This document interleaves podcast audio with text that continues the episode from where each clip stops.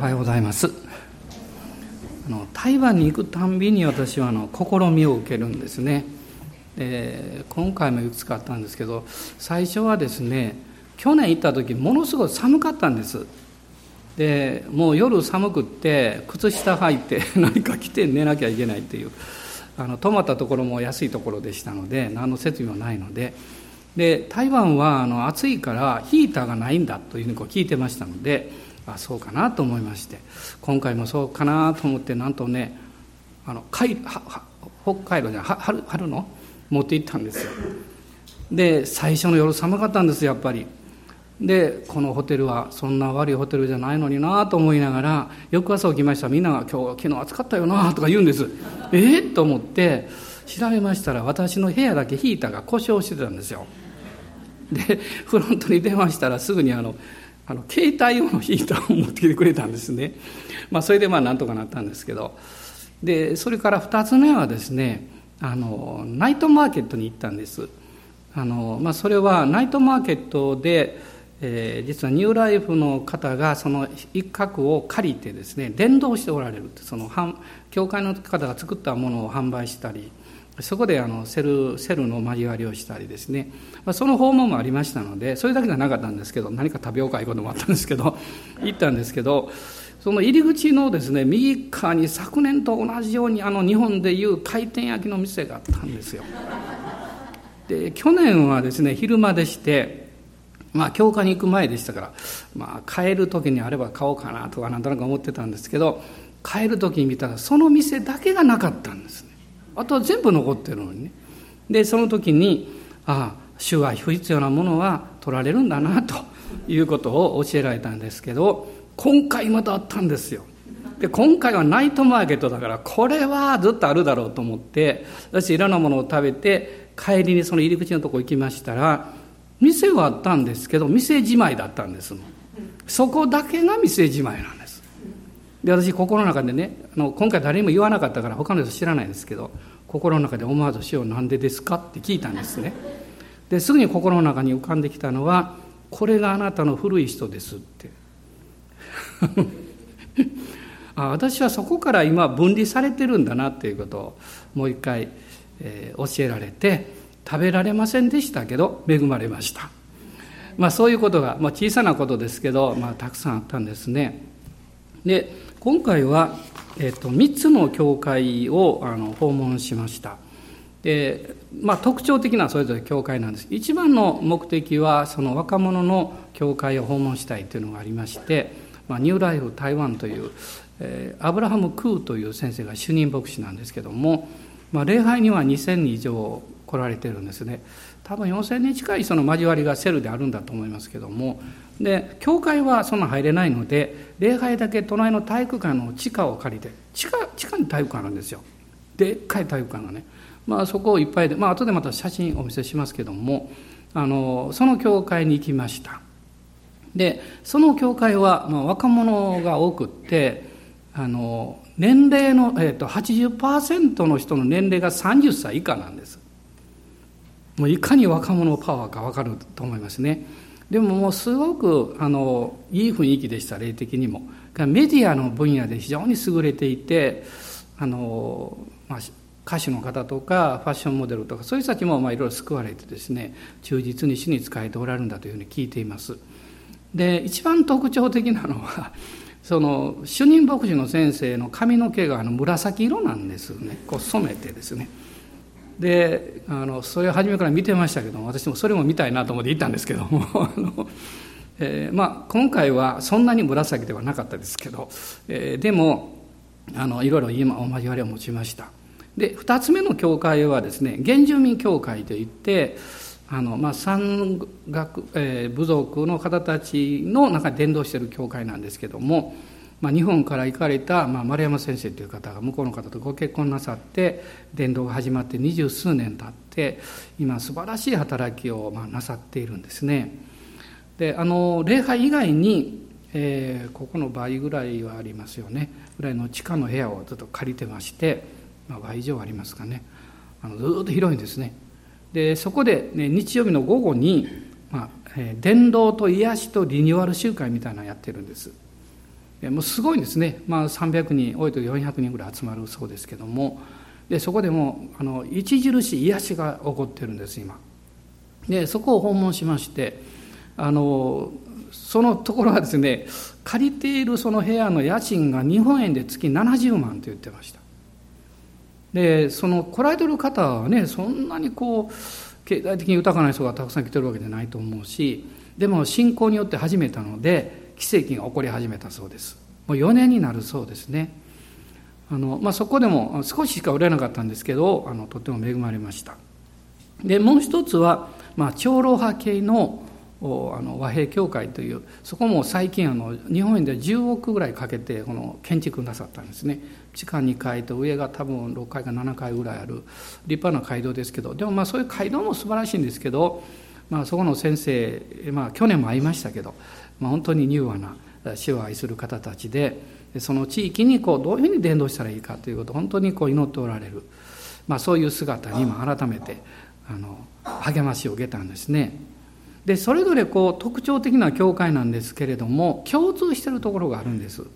でそれは何かというと信仰によって変革するということを恐れない物事を変えるということを恐れないということなんですね。でまあ、最初の教会の先生はなぜ髪の毛を染めたかっていうと、まあ、若者ともっと触れ合いたいということもあったんですけどでもそれは思いつきじゃなくてですね祈ってる時に示されたんだそうです。でそうしようとした時もう前の牧師からみんな反対されたそうですでも結果的には、まあ、たくさんの若者たちが導かれてくるということになったんですねでもちろんその原住民教会もそうですね信仰によってあのやっておられてもう生活全部捧げて若者たちと一緒に生活しながらあの彼らをまあ飛行とかねいろんなところを守る成長するように導いておられるんです。でその和平教会もですねその普通の教会だとこうきれいなベンチが置いてるんですけどその教会は一個ずつのきれいな椅子なんですね。で先生が実はこの椅子をベンチにするかこういう椅子にするか随分私たちは討議したって言ってました。でやっぱり教会だから落ち着いてそういうベンチのいいなっていう方たちも多かったんですけどでもまあ一つは多目的に用いないと、まあ、街道がね礼拝だけだったらもったいないなということもあったと思うんですけどでももう一つおそらく若者のセンスにですね近づこうとしたという面もあると思いますね。でも別の部屋ではちゃんとベンチの礼拝堂があるんです。もう贅沢なくらいですね。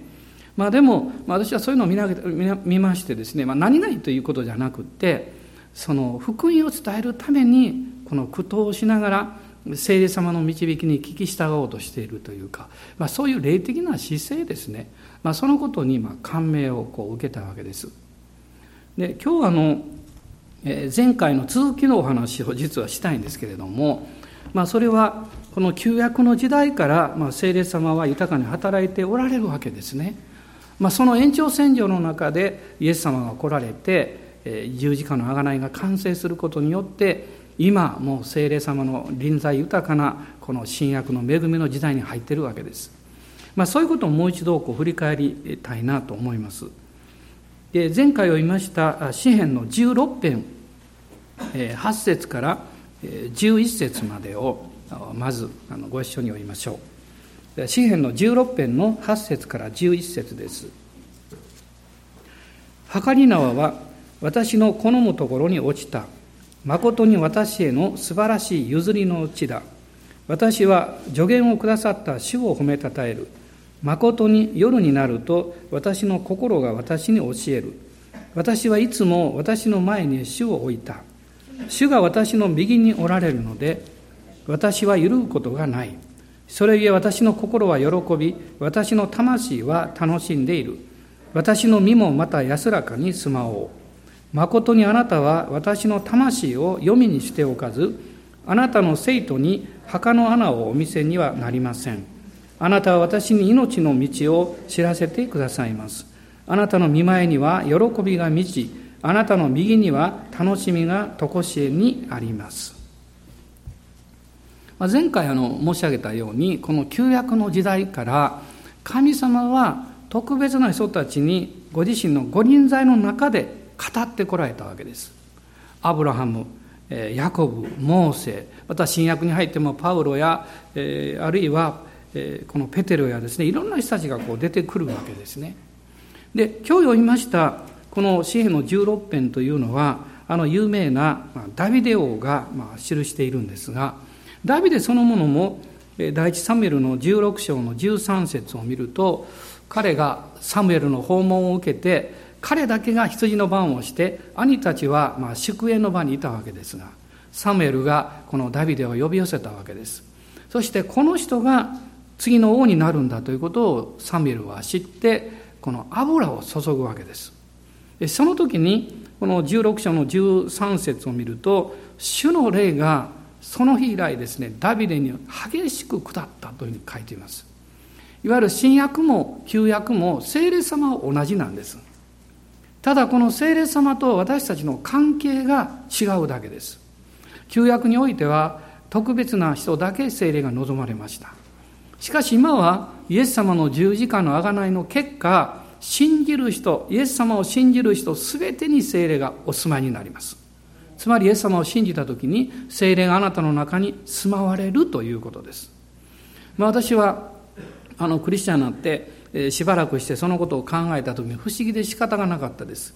それは清い神様がこんな罪深い私の中にどうして住むことができるんだろうと思ったわけです。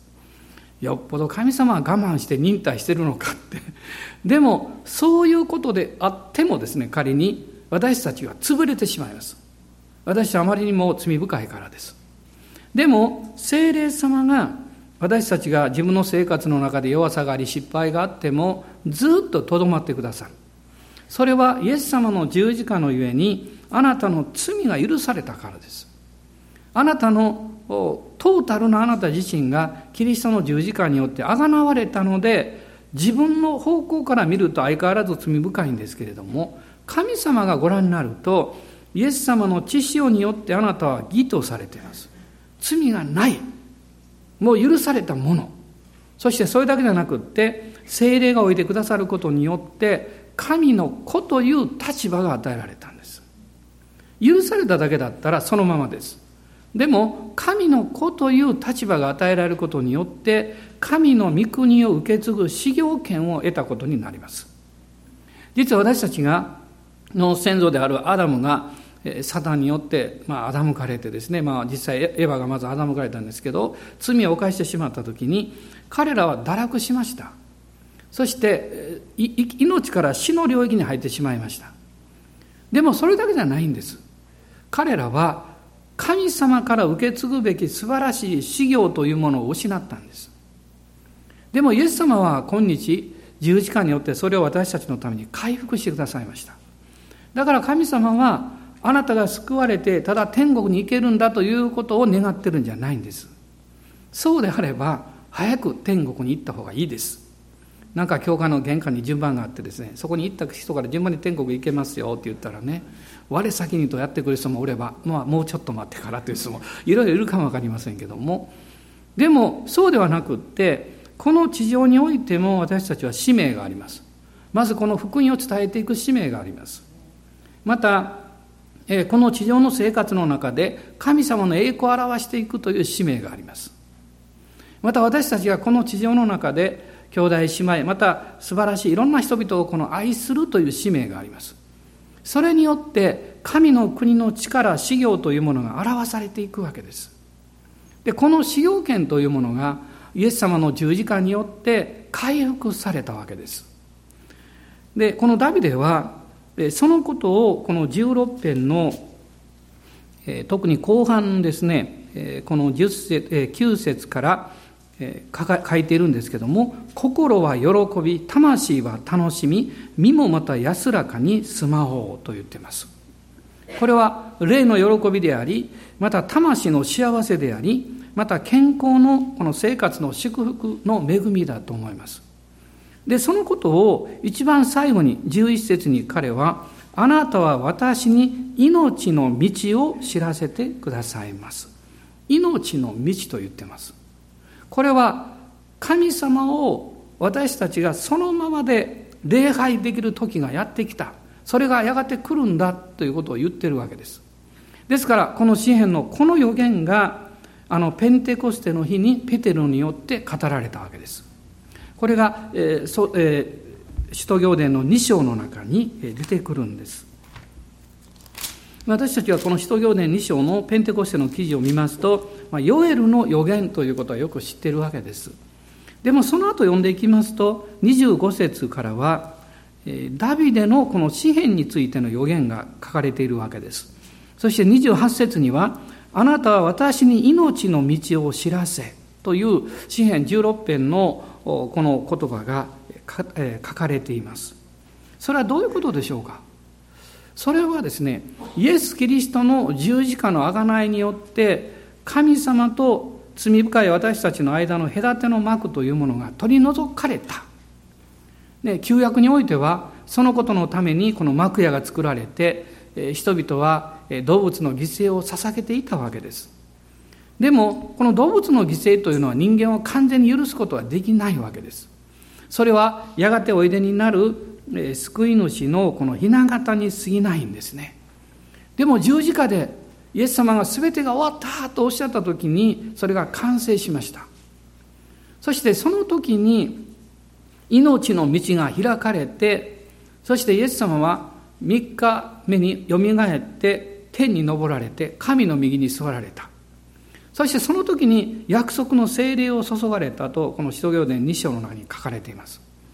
そのことが実はその復活の後ですね弟子たちが40日間イエス様と神の国のことを聞くわけですがその後であなた方エルサレムに戻ってそして精霊が望むそれを待ち望みなさいとおっしゃいました。10日間彼らは待ち望んだ、まあ、結局この復活からこの50日目ですねその時にいわゆるペンテコステの出来事が起こるわけです。これがこの使徒行伝2章の内容です。でこの2章の えー4節を見ていただきたいんです。2章の4節です。すると皆が精霊に満たされ、御霊が話させてくださる通りに他国の言葉で話し出した。このペンテコステの時には実は3つのことが起こったんです。この前を見ますと、えー、この激しい風が吹いてくるような響きが起こった。その音です。ゴーという音ですね。それからそこにいる120人の人の上に炎のような舌がですね現れて一人一人の上にとどまった。大きなこう炎がボーンととどまったんじゃなくってそこにいる一人一人の頭の上に炎のようなこう形をしたものがとどまった。舌のようにと書かれています。つまりこれは現象です。音があり不思議な現象があったんです。でももう一つのものがあったんですね。それは何かというと神様の臨在です。神様の臨在の中でそのような現象が起こりそして彼らが不思議な経験をした時にその後この2章の4節です「すると」と書かれています。すると皆が精霊に満たされた。あのこういうふうに考えたらどうでしょうか。その「ゴー」という音が聞こえなくって炎のようなものが現れなくってそして精霊に満たされた。聖書にはその前にこういう現象が出てるんですね。でそしてこの音が聞こえたわけです。するとと書いてます。おそらくこれはですねそういうこの超自然的に見える自然現象です、ね、音は自然なものです。でもそれが超自然的に起こったわけです。その現れも別にあの特別なものじゃありません。しかしそれが一人一人の頭の上に現れたっていうのはこれは超自然的なものです。つまりそのことによって神様は彼らのこの人間的なあるいは理性中心的なこの世の現実的なそういうこの神との隔ての壁というものを打ち破っておられるわけです。彼らの霊的な面が覚醒されているわけです。何か神の臨在を感じている。それが起こったわけです。その瞬間に精霊が豊かに望まれたんです。この精霊が豊かに望まれて彼らは御霊が話させてくださる通りに他国の言葉で話し出したとこう書いてます。でこのことはですね少なくても2つの大きなことを表していると思います。一つは十字架の贖いの完成です。イエス様の十字架の贖いが完成したということをこう表しています。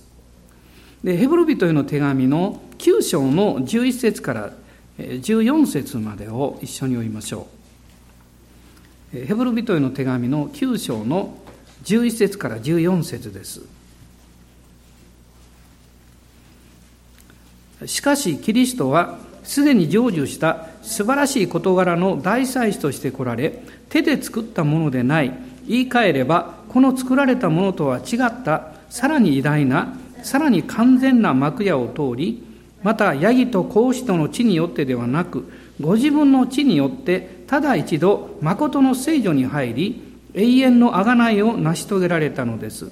もしヤギとお牛の地また目牛の灰を汚れた人々に注ぎかけるとそれが清めの働きをして肉体を清いものにするとすればましてキリストが傷のないご自身を常しえの御霊によって神にお捧げになったその地はどんなにか私たちの良心を清めて死んだ行いから離れさせ生ける神に仕えるものとすることでしょう。この12節の中にイエス様が誠の聖女に入った。これは十字架を指しています。カルバリを指していますその時に永遠の贖いが成し遂げられたんだと書かれているわけです実はこの動物の犠牲というのは私たちがまだ罪深いものであるということをますます思い起こさせていたわけです。まあ、そのことがこの同じヘブル書の10章1節から4節のところに書かれています。10章の1節から4節です。立法には後に来る素晴らしいものの影はあってもその実物はないのですから立法は年ごとに絶えず捧げられる同じ生贄によって神に近づいてくる人々を完全にすることができないのですもしそれができたのであったら礼拝する人々は一度清められたものとしてもはや罪を意識しなかったはずであり従って捧げ物をすることは病んだはずですところがかえってこれらの捧げ物によって罪がが年ごとに思い出されるのですね、ここに書いてますね。動物の犠牲を捧げて罪の許しを経験すると同時に自分が罪人であるということをまた意識する。えそしてさらに、えこの3節にありますように罪が年ごとに思い出される。それはこの贖いというものが完成していなかったからです。ローマ人への手紙の3章の20節を見てください。ローマ人への手紙の3章の20節です。なぜなら立法を行うことによっては誰一人神の前に義と認められないからです。立法によってはかえって罪の意識が生じるのです。あなたがですね、良いことをしようとしたときに自分はそういうことができない罪人であるということを知ることになります。ですからそこに絶えず贖いがあって許され続けているんだということの場所が必要なんです。それが十字架です。イエス様は復活なさって神の右にお座りになりました。それはこの永遠の贖いというものが完全にこの完成したんだと。いうことの実は証なんですね。そして神の右に座られた時に聖霊約束の聖霊を受けたとこを書いてます。まあ、使徒行伝さっき申し上げたんですけど読まなかったんですが使徒行伝の2章の32節と33節です。神はこのイエスをよみがえらせました。私たちは皆そのことの証人です。ですから神の右に挙げられたイエスが未知から約束された聖霊を受けて今あなた方が見聞きしているこの聖霊をお注ぎになったのです。イエス様が神の右に座られ約束の聖霊を受けられそれを私たちに注がれた地上においてそれを最初に経験したのがペンテコステの日なんです神様の時の動き方とこの地上の動き方は違いますね。神様のこの領域には時間がないです。時間を超越してます。だから、一日は千年のごとく、千年も一日のごとしとこう書いてます。この地上においては、私たちがこの時間と空間の中で歴史というものをの中で動きながらこうやってるので一つのタイムスケジュールみたいなものがあるんですでも神の領域においてはそれは一つのこと一瞬です。その中に全部が入っています。神様はこの地上においてその時が来た。御子が十字架につけられた。そして復活した。もちろん主が復活させられたんですけどそして天に上げられて神の右に座られた時に約束されていたその精霊を注がれこの地上においてはペンテコステというこの50日目という日にそれが現実に起こったわけです。しかしそれはもう永遠の昔からこの旧約においてもそれは一つにもう合体されていた含まれていたものです。このペンテコステの日に起こったことはまさに旧約における約束が実現した日でもあったわけです。まあ、ヨエルの予言のことは私はよく知ってるんですけども、例えばもう一つ開きたいんですが、イザヤ書の44章の3節です。イザヤ書の44章の3節。このイザヤを見ますと、他の預言書にもそうですけど、聖霊様のことを私の霊というふうに書いてます。私の霊です。ここにもその言葉が出てきます。44章の3節一緒に読んでください。私は潤いのない地に水を注ぎ、乾いた地に豊かな流れを注ぎ、私の霊をあなたの末に、私の祝福をあなたの子孫に注ごう。このことが実はペンテコステの日に実現しました。ですから逆に言うと、私たちは今この時代にあってこの旧約時代に約束されたことを自分たちの生活の現場の中で見ることができる特権があるということです。アーメン感謝します。ここに書かれているように、えー、潤いのない地に水を注ぐ。乾いた地に豊かな流れを注ぐ。で私は祝福をあなたの子孫にも注ごう。こう書かれています。あなたの今の生活が何かが必要であるまた何かカラカラになっている乾きが起こると求めが起こりますがそれがそのまま長く置かれると問題が起こりますひび割れが起こります何かぎこちなさがありますねそれは夫婦でも家族でも友達でもそうです潤いがなくなると圧力が生じますぶつかってしまいますしかし精霊が望まれる時にあなた自身が潤されることによりあなたとあなたの関係、あなたと家族や他の人との関係が潤されるようになります。問題があるから仲が悪くなるんじゃないんです。その人自身の中に潤いがないので仲が悪くなるんです。あなたが本当に喜んでる人と一緒におれば問題はほとんど起こりません。しかしなんか深刻でですね、悩んでいたり、もう本当に怒りを持っている人、そういう人のそばに行くと問題がすぐに起こります。簡単なことで起こります。しかしそういう状態であっても、あなたがこの約束された聖霊様に満たされていくときに、潤されていきます。あなたの心が潤され、そしてあなたのこの生活の中に神様の平和が流れていきます。ペンテコステ経験はですから何か霊的な特別な経験というだけじゃなくってむしろそこに留めてしまってはいけないんです。あなたの生活の中にそれが流れていくということです。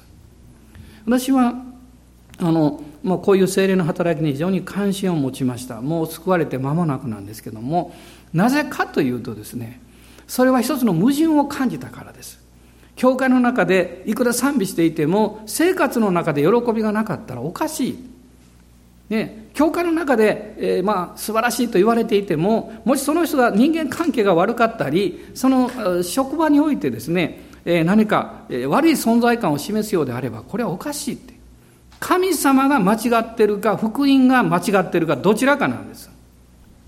ね、そのいわゆる福音を受け取る方が間違ってるか、どちらかです。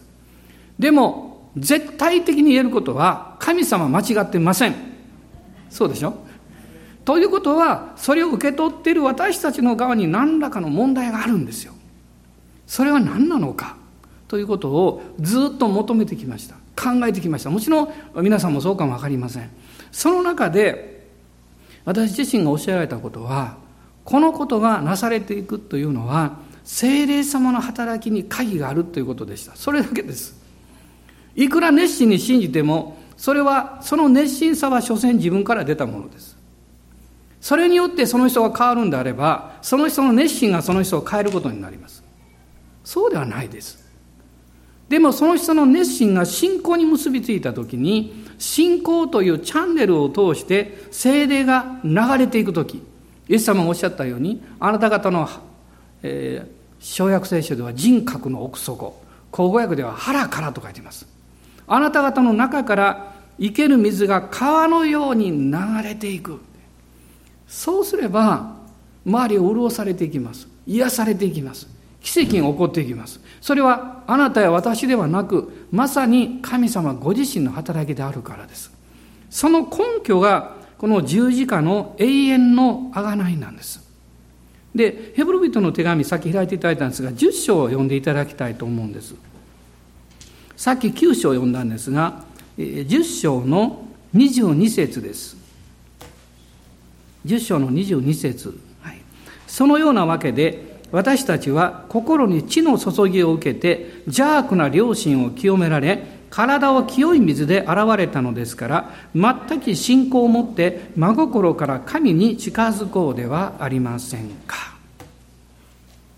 私もクリスチャンになって当初ですね何年もそうでしたけれども祈り会に行きたいんだけど祈り会に行ってもなかなか祈れませんでした祈ろうとすると自分の弱さとか疲れとか罪深さとかそういうものが出てくるんです。で、神様の臨在に近づこうとすると、あなたの内側から何かが出てきます。それが妨げであるということに気がついていたからです。でもどうしていいかわからない。解決は簡単なんです。イエス様を見上げたらそれでいいんです。で、主は御知潮によってすでに許してくださってますから。でもなかなかそれを受け取る信仰がなかったんです。でもある時から変えられました。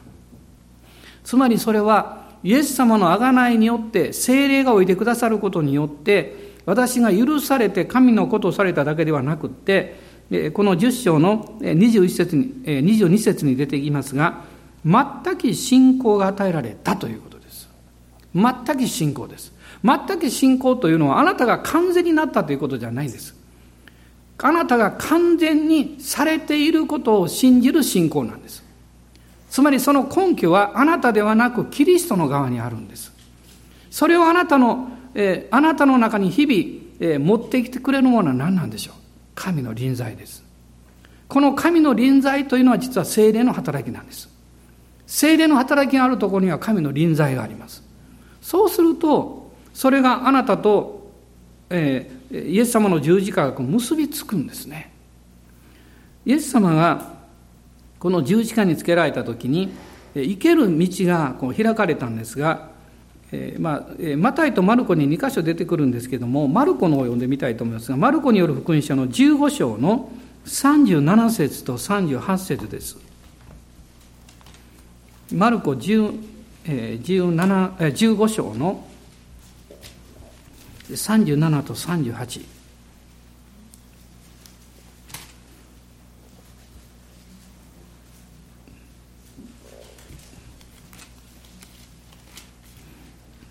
マルコによる福音書の15章。いいでしょうか？37と38です、はい、それからイエスは大声を上げて息を引き取られた。神殿の幕が上から下まで真っ二つに裂けた。またによる福音書にもそれが出てきます。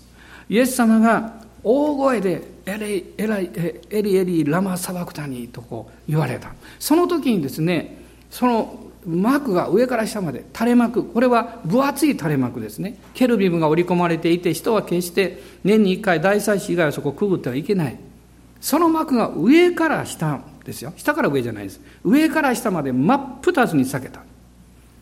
その死聖所には、まあ、かつては契約の箱があってそしてそこに神の臨在があったわけですけどその神の臨在に入っていく道が開かれたということです。つまりこれが生ける、え、命の水なんです。あ道なんですね。新しい生ける道です。それがこのイエス様の贖いによって開かれたわけです。まあ、実にダビデはもう千年も前にそのことを彼は予言していたんですね。それは精霊によって彼自身がそのことを教えられ、その信仰を受け取ったからなんです。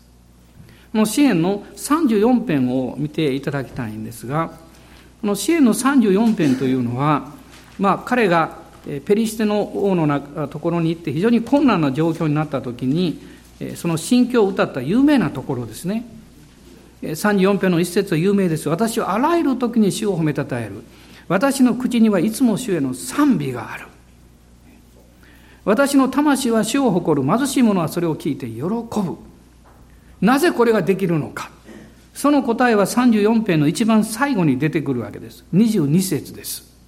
一緒にどうぞ。主はそのしもべの魂をあがない出される。主に身を避ける者は誰も罪に定められない。アーメン。罪が許されたということであっても許されていることをしっかりと確認しているかどうかは非常に重要です。もし皆さんがですね、まあ、私自身がそうでしたけども何か主を信じているけれども大胆に信仰告白ができない。大胆に祈れない。大胆に賛美できないとすればただ体の疲れだけではないと思います。その心の深いところにある罪意識がそれを引っ張ってます。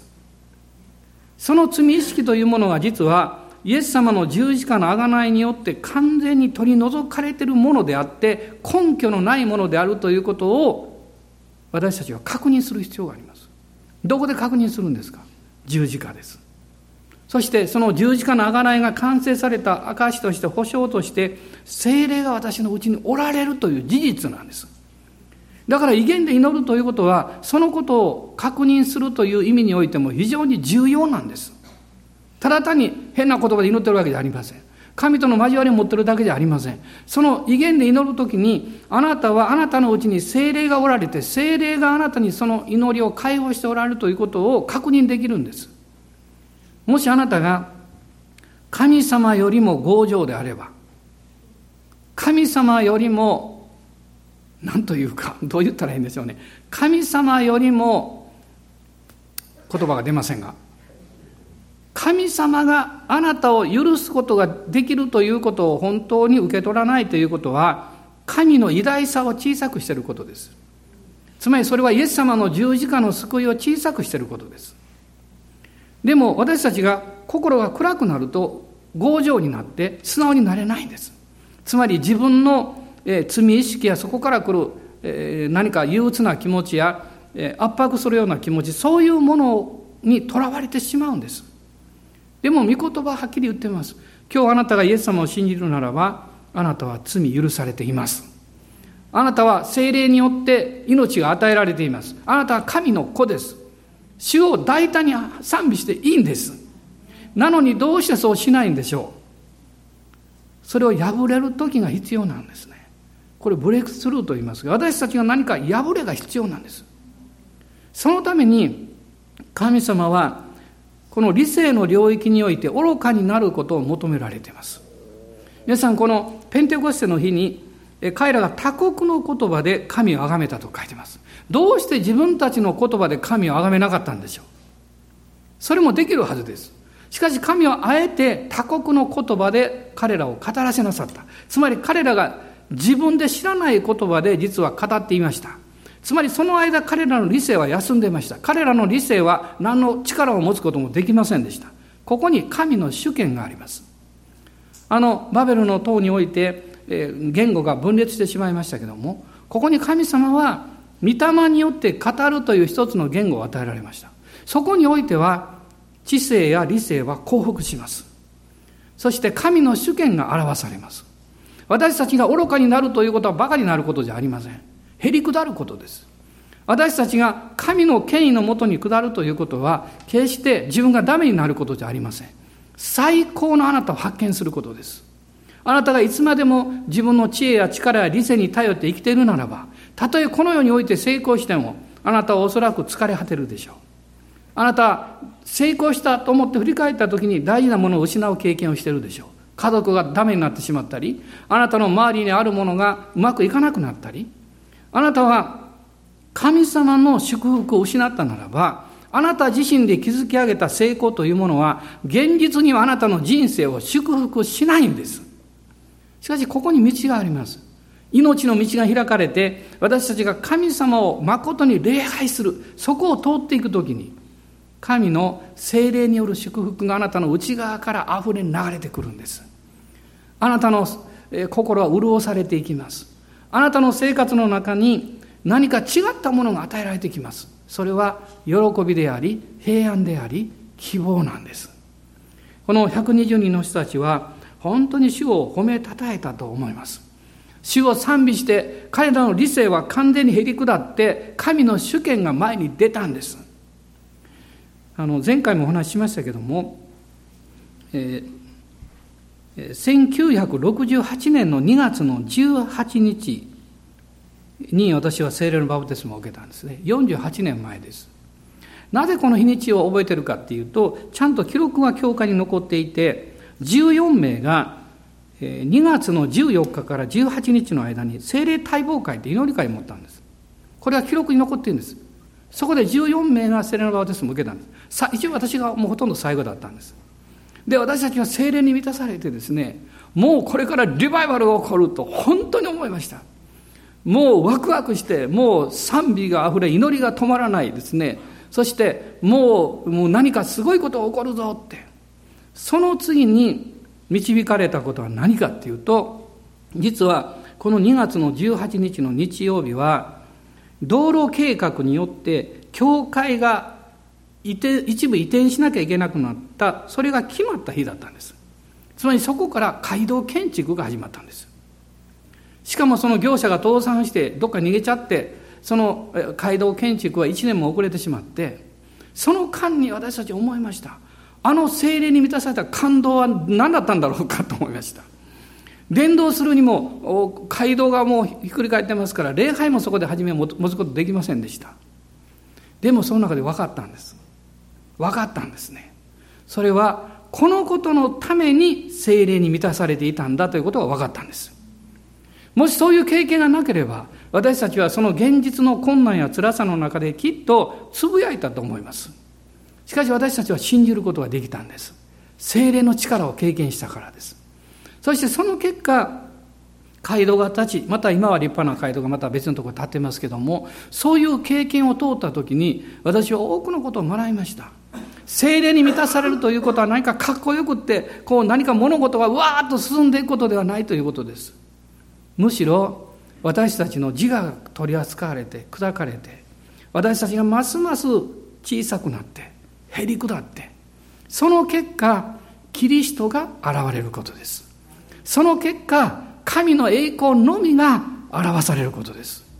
そしてその後で収穫がやってくるんです。その後で収穫がやってきます。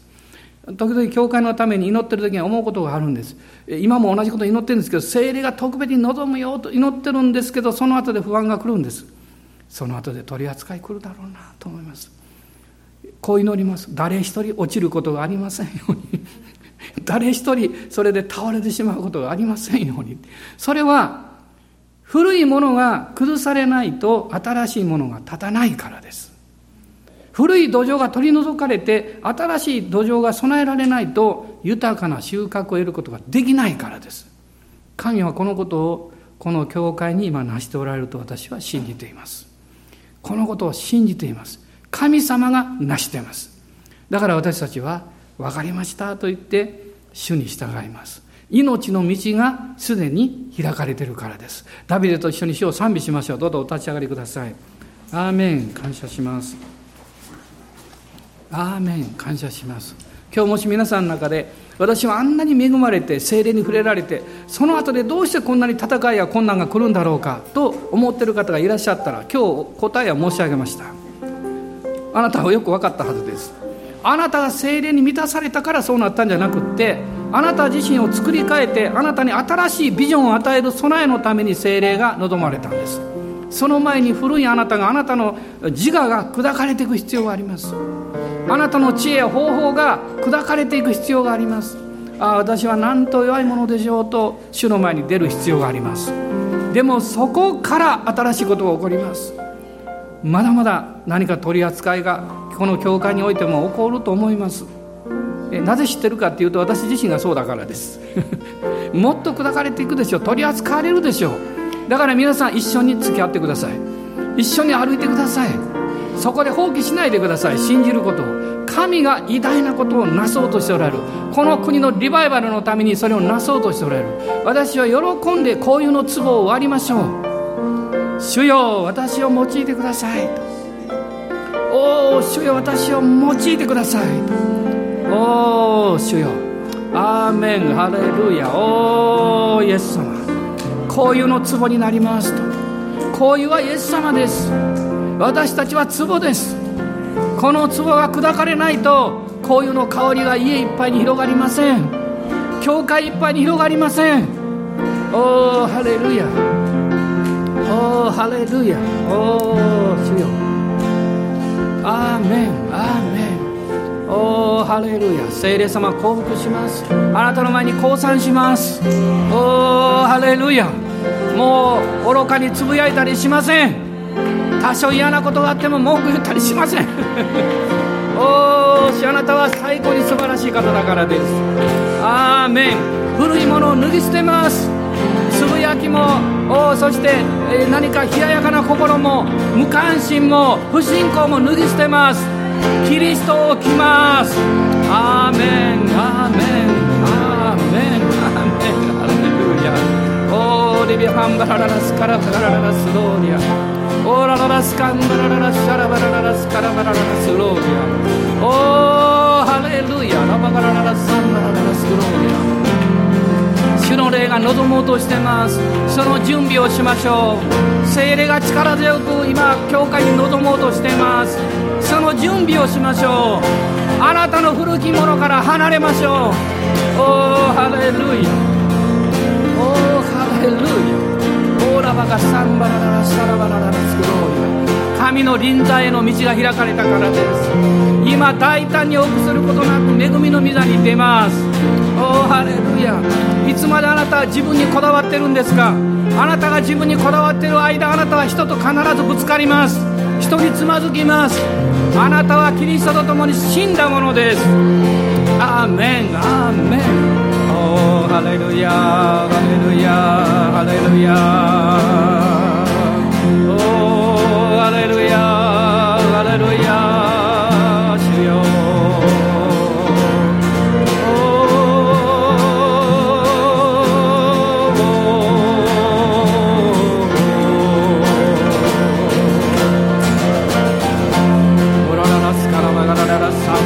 ンバラララスロー。リア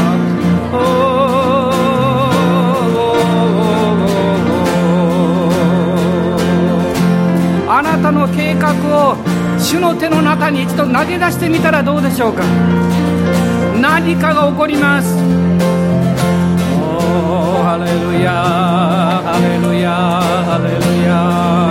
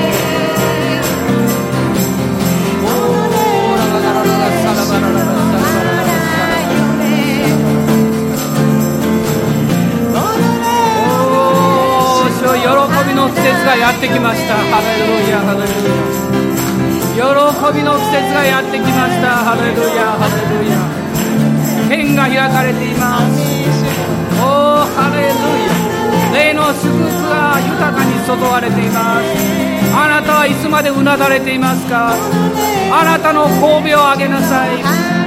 あなたの愛するお方があなたを見ておられる。あなたを慈しむ方があなたに目を注いでおられる。おおハレルヤ。ハレルヤ。おおハレルヤ。私の息子娘をあなたが癒されてほしい。あなたに元気になってほしい。私の愛する娘をあなたに麗しくなってほしい。ハレルヤ。おおハレルヤ。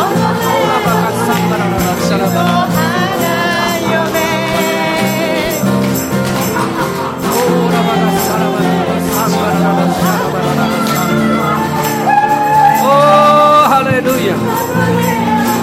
悪しき霊よ出ていけアーメンオーラがサンバラララスローです主の宮が癒されていきます。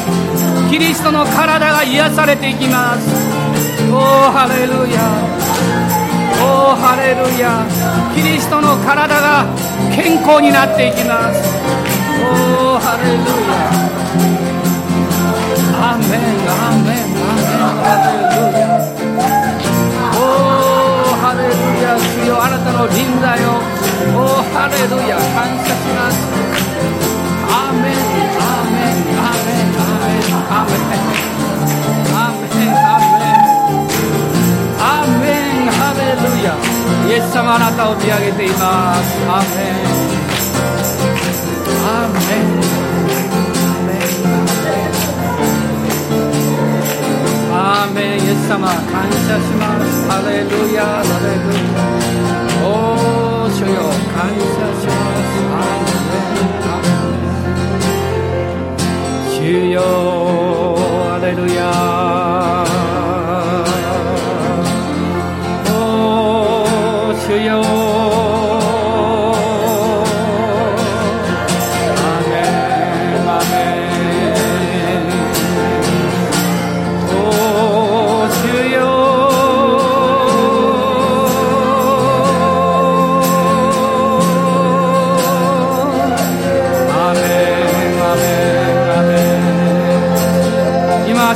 癒しを受け取りましょうあなたの病がありあるいは癒される必要がある方は手の置く場所置ける場所を置いてください。アーメン。イエス・キリストの皆によって癒しを受け取ります。アーメン。アーメン。アーメン。アーメン。アーメン。アーメン。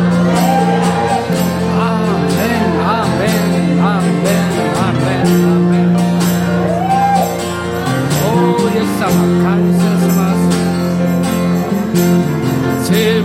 すべてに